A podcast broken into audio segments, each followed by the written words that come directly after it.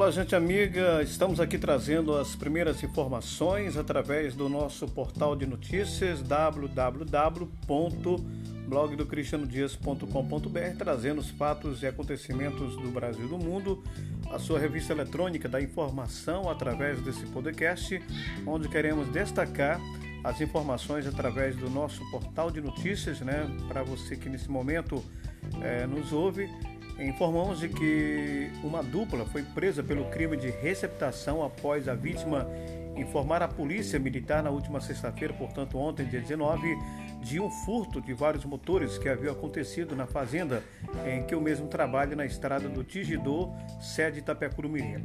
A vítima, que não teve o nome revelado, conduziu os PMs até o local onde supostamente os motores estavam lá e lá foi constatada a veracidade dos fatos. Os motores se encontravam na residência de Roberto Soares de Souza. É, o Antônio Márcio Rodrigues Bezerra né, foi apresentado juntamente com o comparsa, pois ambos é, estão envolvidos nesse ato delituoso. Eles foram inclusive apresentados na DP de Itapecurumiri juntamente com os objetos, né, onde também na oportunidade foram tomadas as providências cabíveis que o caso requer. Portanto, essas são as informações aqui do nosso portal de notícias www.blogdocristianodias.com.br com informações de Itapecuru região, Cristiano Dias.